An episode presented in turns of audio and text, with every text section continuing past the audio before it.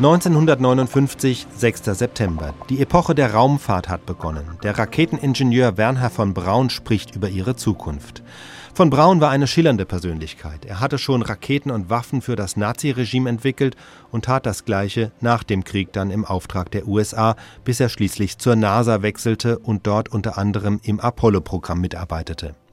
1959 hielt er den folgenden Vortrag anlässlich der Internationalen Luftfahrtausstellung in Frankfurt. Zur Erinnerung, die Sowjetunion hatte damals bereits ihre ersten Sputnik-Satelliten im All und damit zu diesem Zeitpunkt im Weltraum die Nase vorn. Werner von Braun spricht daher nicht nur über die technischen Aspekte der Raumfahrt, sondern auch über die politisch-militärischen in Zeiten des Kalten Krieges. Herr Ministerpräsident, Herr Oberbürgermeister, verehrte Festgäste, meine Damen und Herren. Vor 50 Jahren, als der Weitblick Frankfurter Bürger und ihre geradezu beispielhafte Aufgeschlossenheit gegenüber dem technischen Fortschritt die Planung und Durchführung der ersten internationalen Luftfahrtausstellung ermöglichte, da war das Gebiet der Aeronautik noch ein unbeschriebenes Blatt im Buch der Wissenschaften. Ich bin gebeten worden, heute zu Ihnen über die neuesten Entwicklungen auf dem Gebiet der Raumfahrt zu sprechen. Ein Gebiet, das wie die Luftfahrt zur Zeit der internationalen Luftfahrtausstellung gegenwärtig im Anfangsstadium seiner technischen Verwirklichung steht.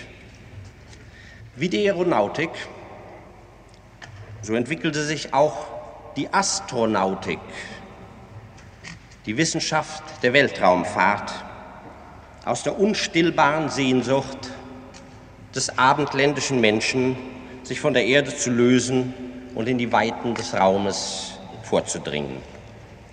Der Verfechter der wirklichen Raumfahrt will das schwere Feld der Erde verlassen und den Mond und unsere Nachbarplaneten betreten. Und es gibt sogar bereits einige ganz kühne, die die Fixsternwelt in den Bereich ihrer Erkundungspläne einbeziehen. Ebenso wie es in der Entwicklung der Fliegerei war, so ist auch der heutige Stand der Raketentechnik, die natürlich das Rückgrat der Astronautik bildet, das Resultat der Arbeit einer großen Anzahl von Menschen. Und wie überall in der Wissenschaft und Technik, so baute auch hier ein jeder seinen Beitrag auf dem Gedankengut und dem Stand der Technik auf, den er selbst vorfand. Auf deutscher Seite war es vor allen Dingen mein verehrter Lehrer Professor Hermann Obert, der heute hier bei uns ist.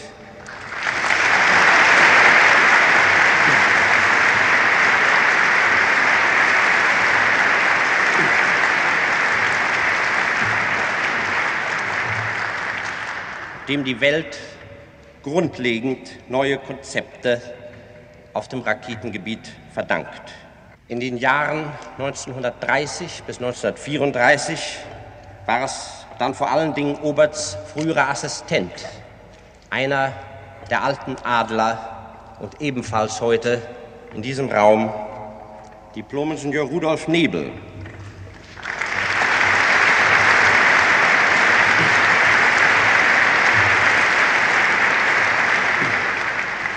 unter dessen Leitung und Initiative die von Obert begonnenen Versuche fortgesetzt, und vorangetrieben wurden. Nicht vergessen, in der Reihe der alten Frühpioniere der Raketentechnik möchte ich hier auch Max Vallier und Reinhold Thieling. Beide fanden bei Versuchen durch explodierende Raketenmotoren den Tod. Wir Raketenbauer stehen vor dem gleichen scheinbar unausweichlichen Konflikt, vor der schon Michelangelo stand, als er in Kriegs- und Krisenzeiten seine Arbeiten an der Peterskirche einstellen und sich in dem Entwurf von Festungsanlagen widmen musste. Es ist derselbe Konflikt, der vor den Flugzeugkonstrukteur im Einsatz seines geliebten Geisteskindes als tot- und vernichtungsbringenden Bombenträger liegt. Und es ist derselbe entsetzliche Zwiespalt, vor dem der Kernphysiker des 20. Jahrhunderts steht, der die für die ganze Menschheit so segensreichen Möglichkeiten der energiespendenden Kettenreaktion in einem gesteuerten Kernreaktor kennt, der aber nur zu wohl weiß, dass unter nur wenig veränderten Voraussetzungen dieselbe Kettenreaktion die vernichtende Wirkung der Atombombe auslöst. Hätte Einstein, als er seine berühmte Formel über die Beziehung zwischen Materie und ihrem Energiegehalt niederschrieb, zitternd den Bleistift aus der Hand legen sollen, weil er bei der Niederschrift die Vision der Entfaltung unvorstellbarer Atomenergiemengen hatte? Hätte Otto Lilienthal seine heroischen Gleitversuche einstellen sollen, weil er unter dem Albdruck der Möglichkeit eines kriegerischen Missbrauchs des noch ungeborenen Flugzeuges litt? Und sollen wir heutigen unsere Arbeiten zur Erschließung des Weltraums einstellen, weil Raketen wie Flugzeuge auch militärisch eingesetzt werden können? Wo enden alle diese Fragen? Sollen wir abwarten, bis auf dem Mond die rote Fahne hochgeht? Und am Ende steht vielleicht die ernsteste Frage von allen. Soll die freie Welt wirklich ihre Bewaffnung veralten lassen, solange keine absolute Gewähr dafür besteht, dass auch jenseits des eisernen Vorhangs alle Anstrengungen auf dem Gebiet der Entwicklung neuerer, noch schlagkräftigerer Waffen eingestellt werden? Meine Damen und Herren, es ist einfach unfair, uns Wissenschaftler und Ingenieure solche Fragen zu stellen, für die die weisesten Staatsmänner und Kirchenführer keine für alle befriedigende Antwort finden. Es ist auch unfair, uns Wissenschaftlern und Ingenieure für die Gräuel moderner Kriege und die zeitgenössischen Krisen in dieser Welt verantwortlich machen zu wollen. Solange es auf dieser Welt Menschen gibt, die Ziele, Ideale und Ehrgeiz haben, solange wird es auch Kampf geben. Aber Kampf braucht nicht notwendigerweise Krieg zu bedeuten, in dem Millionen hilfloser Menschen dahingeschlachtet werden. Wenn alle jenen Superkriegserfindungen der letzten 50 Jahre, vor allem die Bombenflugzeuge, Atombomben und Fernraketen, dieses eine Ergebnis zeitigen werden, den totalen Krieg zur Veraltung und ad absurdum geführt zu haben, dann und nur dann wird auch die unmenschliche moralische Bürde von allen denen unter uns genommen sein, die heute auf den für die Menschheit wahrscheinlich erfolgversprechendsten Gebieten der Technik und wissenschaftlich tätig sind, nämlich der Nutzbarmachung der Atomenergie für friedliche Zwecke und der Ausdehnung des menschlichen Betätigungsfelds in den Weltenraum. Ich möchte Ihnen nun in kurzen Zügen berichten, was bisher auf dem Gebiete der direkten Messungen im Weltenraum mit Hilfe von Satellitenraketen und Raketen zu den Planetenräumen erreicht worden ist. Als bisher wichtigste Entdeckung durch Satellitenraketen gilt der vor kurzem noch völlig unbekannte Strahlungsgürtel.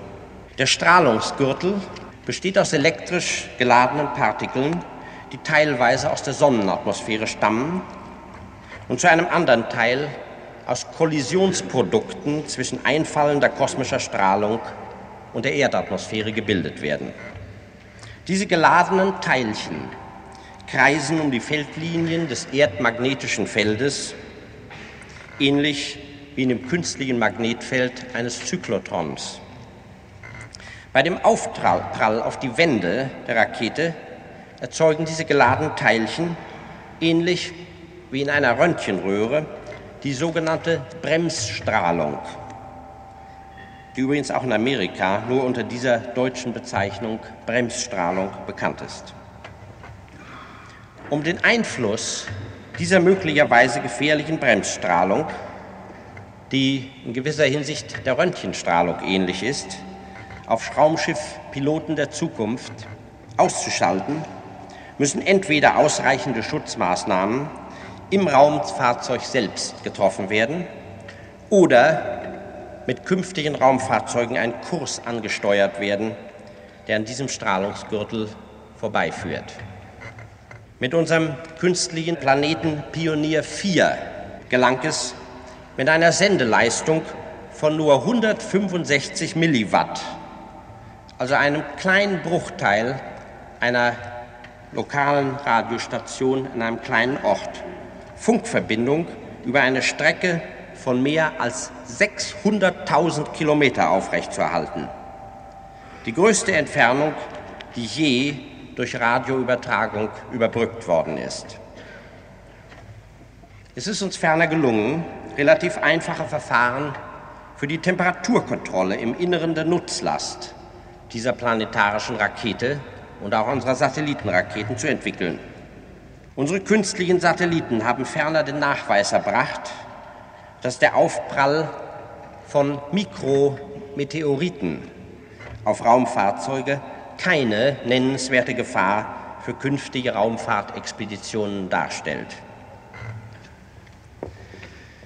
Unser erster Erdsatellit, Explorer 1, hat bereits mehr als drei Milliarden Kilometer seit seinem Abschuss vom Cape Canaveral in Florida zurückgelegt und wird wohl mindestens noch zehnmal so weit reisen, also 30 Milliarden Kilometer, bevor er schließlich in der Erdatmosphäre ein glühendes Ende finden wird. Die begonnenen bioastronautischen Versuche, die sich mit der medizinischen Frage der Weltraumfahrt beschäftigen, bei denen zunächst zwei Affen bis zu einer Höhe von 500 Kilometern in den Weltraum hinausgefeuert wurden, dienen ganz unmittelbar der bemannten Raumfahrt.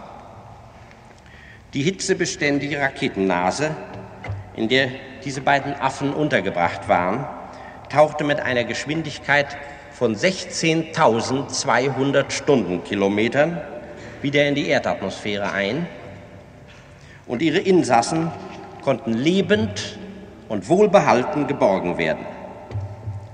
Dem gleichen Zweck mehr Unterlagen über die Gefährdung von Raumschiffbesatzungen zu sammeln, dienen biologische Versuche über die Einwirkung der kosmischen Strahlen, der Schwerelosigkeit und auch der hohen Beschleunigungen auf verschiedene in Raketen in den Weltenraum hinausgetragene organische Zellsysteme und Kleinlebewesen. Es kann heute kein Zweifel mehr darüber bestehen, dass es uns im Zuge dieses Forschungs- und Entwicklungsprogramms gelingen wird, bemannte Raumstationen zu schaffen, die in einer permanenten Mondbahn die Erde umkreisen werden. Solche Raumstationen werden die Absprungbasis für künftige Expeditionen zu unseren Nachbarplaneten bilden. Aber schon lange bevor uns derartige bemannte Kunstmonde im Weltenraum zur Verfügung stehen, werden eine Reihe von praktischen Anwendungsmöglichkeiten unbemannter Satelliten einen entscheidenden Einfluss auf unsere künftige Lebensweise auch hier unten auf der Erdoberfläche ausüben. Da ist zunächst einmal der Wettersatellit. Ein um die Erde kreisender, mit einer Fernsehkamera ausgerüsteter Satellit kann für eine kontinuierliche Beobachtung der Verteilung der Wolkenbedeckung des Erdballs eingesetzt werden. Da die an irgendeinem Punkt der Erde von der Sonne aufgenommene Strahlungsenergie direkt von der lokalen Wolkenbedeckung abhängt, können die Meteorologen auf diese einfache und vor allem verzögerungsfreie Weise erfahren, wie die Sonne ihre Energieeinstrahlung über den Erdball verteilt. Es erscheint vielleicht erstaunlich, dass wir diese so wichtige Information für, für die Meteorologie nicht mit bestehenden Mitteln erhalten können. Die Antwort liegt einfach darin, dass 70 Prozent der Erdoberfläche mit Wasser bedeckt ist und dass auch über Landgebieten die Dichte der Wetterbeobachtungsstellen und ihre Nachrichtenhilfsmittel nicht ausreichend sind.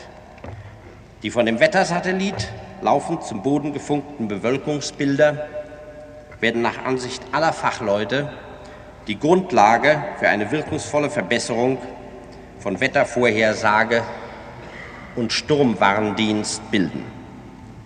Angesichts der erheblichen Verluste an Menschenleben und Besitz, die vor allen Dingen an den Anliegerstaaten des Atlantischen Ozeans durch Hurrikanstürme und ihre Nachwirkungen verursacht werden, darf nichts unversucht gelassen werden, um den jährlichen Tribut an Menschenleben und Besitz durch zuverlässige Vorwarnung auf ein Minimum zu reduzieren. Selbstverständlich wird der Ausbau eines solchen Satellitenwetter- und Warndienstes der ganzen Welt zugutekommen. Er ist im besten Sinne des Wortes ein Projekt internationaler Zusammenarbeit.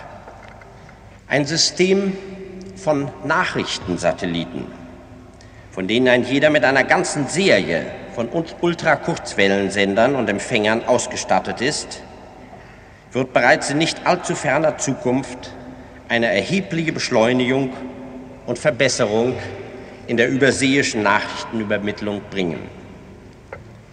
Unterseekabel, über die zurzeit ein großer Teil unserer transozeanischen Nachrichten übermittelt werden, sind nicht nur sehr teuer in der Anlage und leicht zerstörbar, sondern können auch nur sehr begrenzt, eine sehr begrenzte Anzahl von gleichzeitigen Nachrichtenübermittlungen durchführen. Das Langwellenspektrum auf der anderen Seite, das sich für den Überseefunkverkehr an sich wegen seiner Zuverlässigkeit am besten eignet, ist bereits so völlig überfüllt und transozeanischer Kurzwellenverkehr, mit dem sich Radioamateure ja gewöhnlich beschäftigen, ist nur allzu häufig durch atmosphärische Störungen schwer beeinträchtigt. Die Frage besteht daher, wie können wir dieses überseeische Nachrichtennetz aufweiten?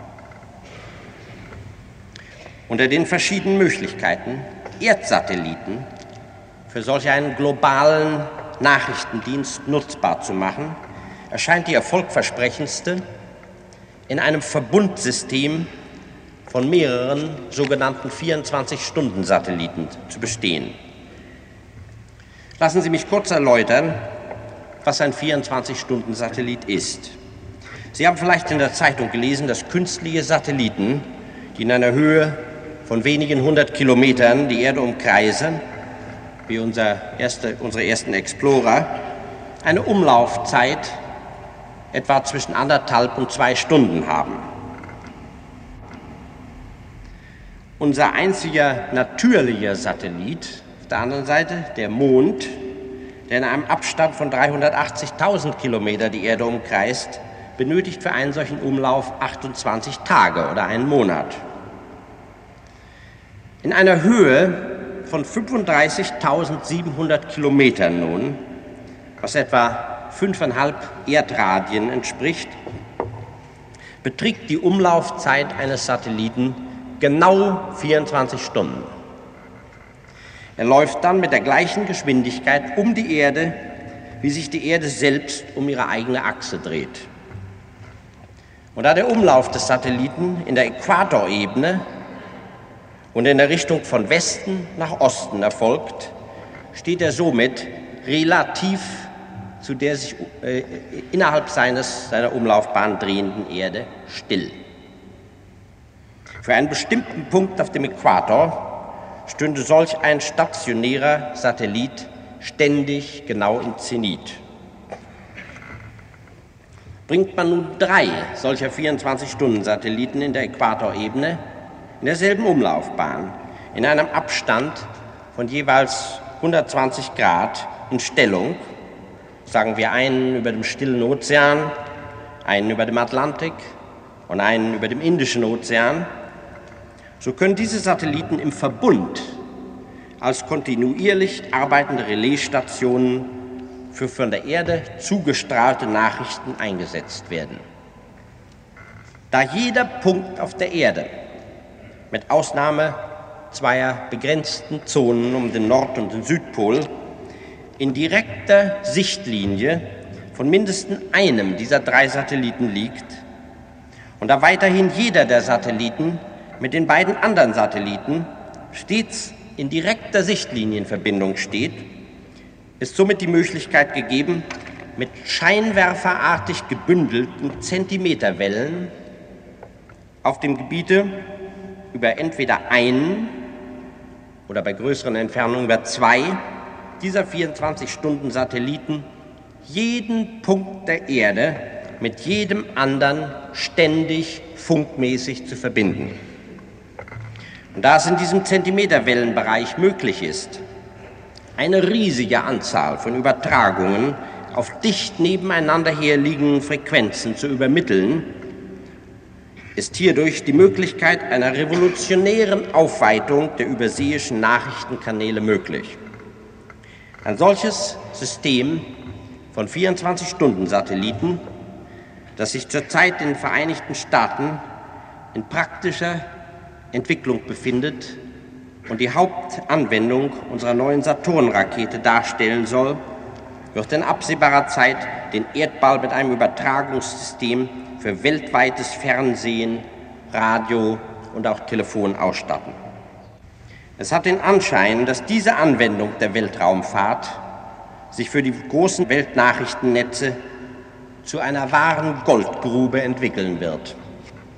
Ich sage dieses nur als ein Hinweis und hat einen freundlichen Seitenhieb für jene unverbesserlichen Neinsager, die die Weltraumfahrt als eine nutzlose Verschwendung und als wirtschaftlichen Humbug angeprangert haben.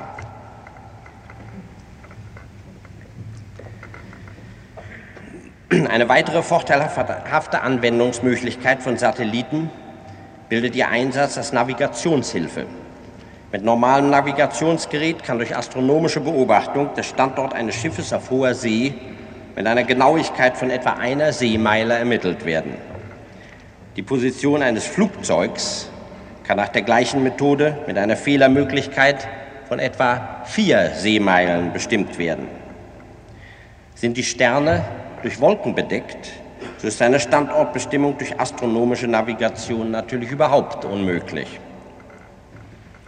Rüstet man jedoch einen in nicht zu all, allzu großer Höhe kreisenden Erdsatelliten, dessen Umlaufbahn sodann genau vermessen wird in Büchern eingetragen ist, mit einer Funkbarke aus, so ist es möglich, die Position von Schiffen und Flugzeugen die mit dieser Funkbarke Verbindung aufnehmen und ihren Standort bestimmen, mit einer Genauigkeit von wenigen Metern zu bestimmen.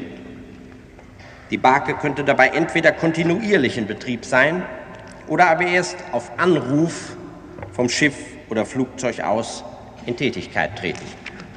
Die Vorteile eines solchen Navigationshilfsmittels für die Seefahrt und Luftfahrt sind klar.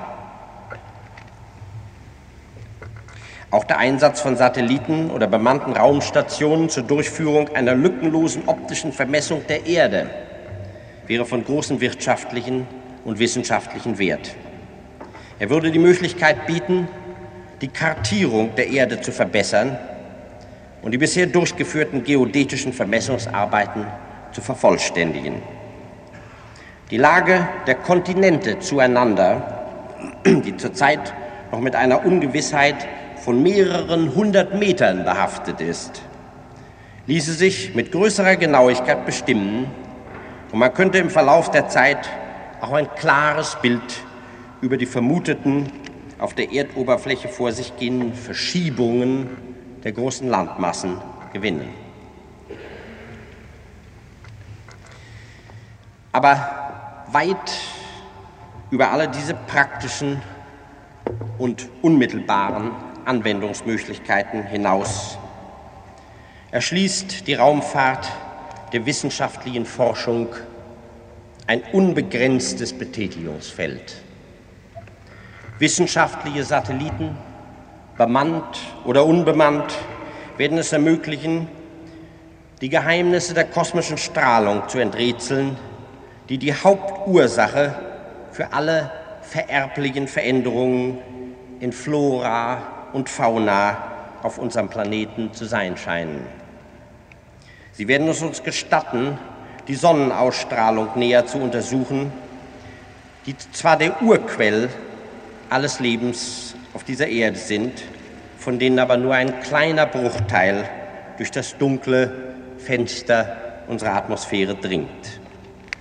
Wir werden durch Teleskope an Bord künstlicher Satelliten und bemannter Raumstationen astronomische Beobachtungen bisher unerreichter Klarheit durchführen können. Unbemannte, mit Mess- und Fernsehsender ausgerüstete Raumraketen werden als Vorreiter unserer Expeditionen zum Mond und Mars und werden diese Expeditionen vorbereiten helfen.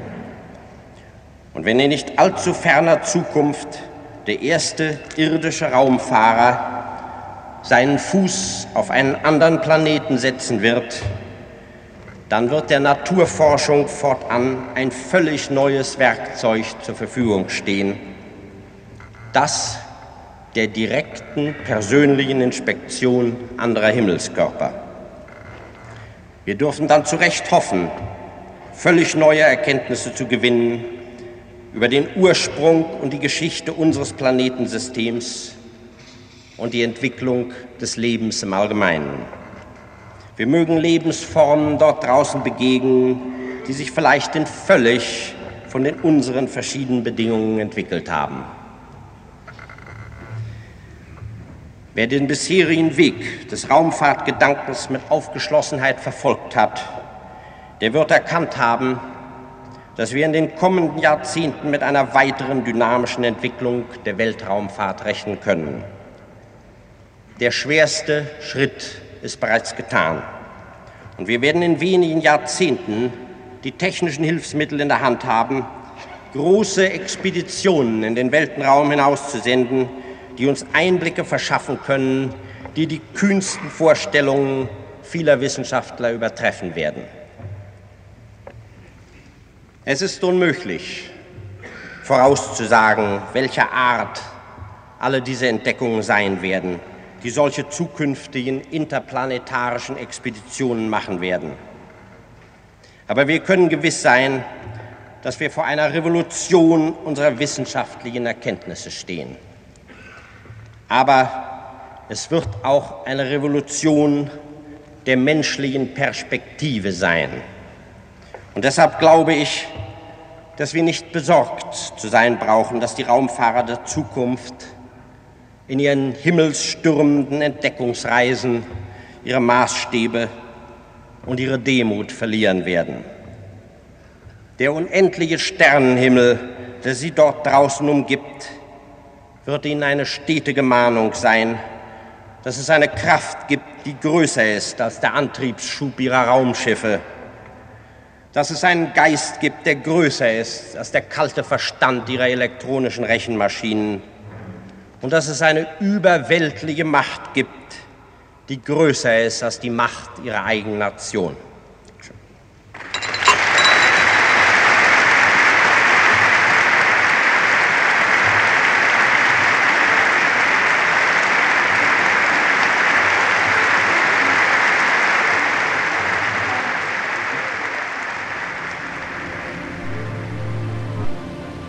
Bernhard von Braun zum 50. Jahrestag der ersten internationalen Luftfahrtausstellung in Frankfurt am Main, 6. September 1959. Archiv des Südwestfunks.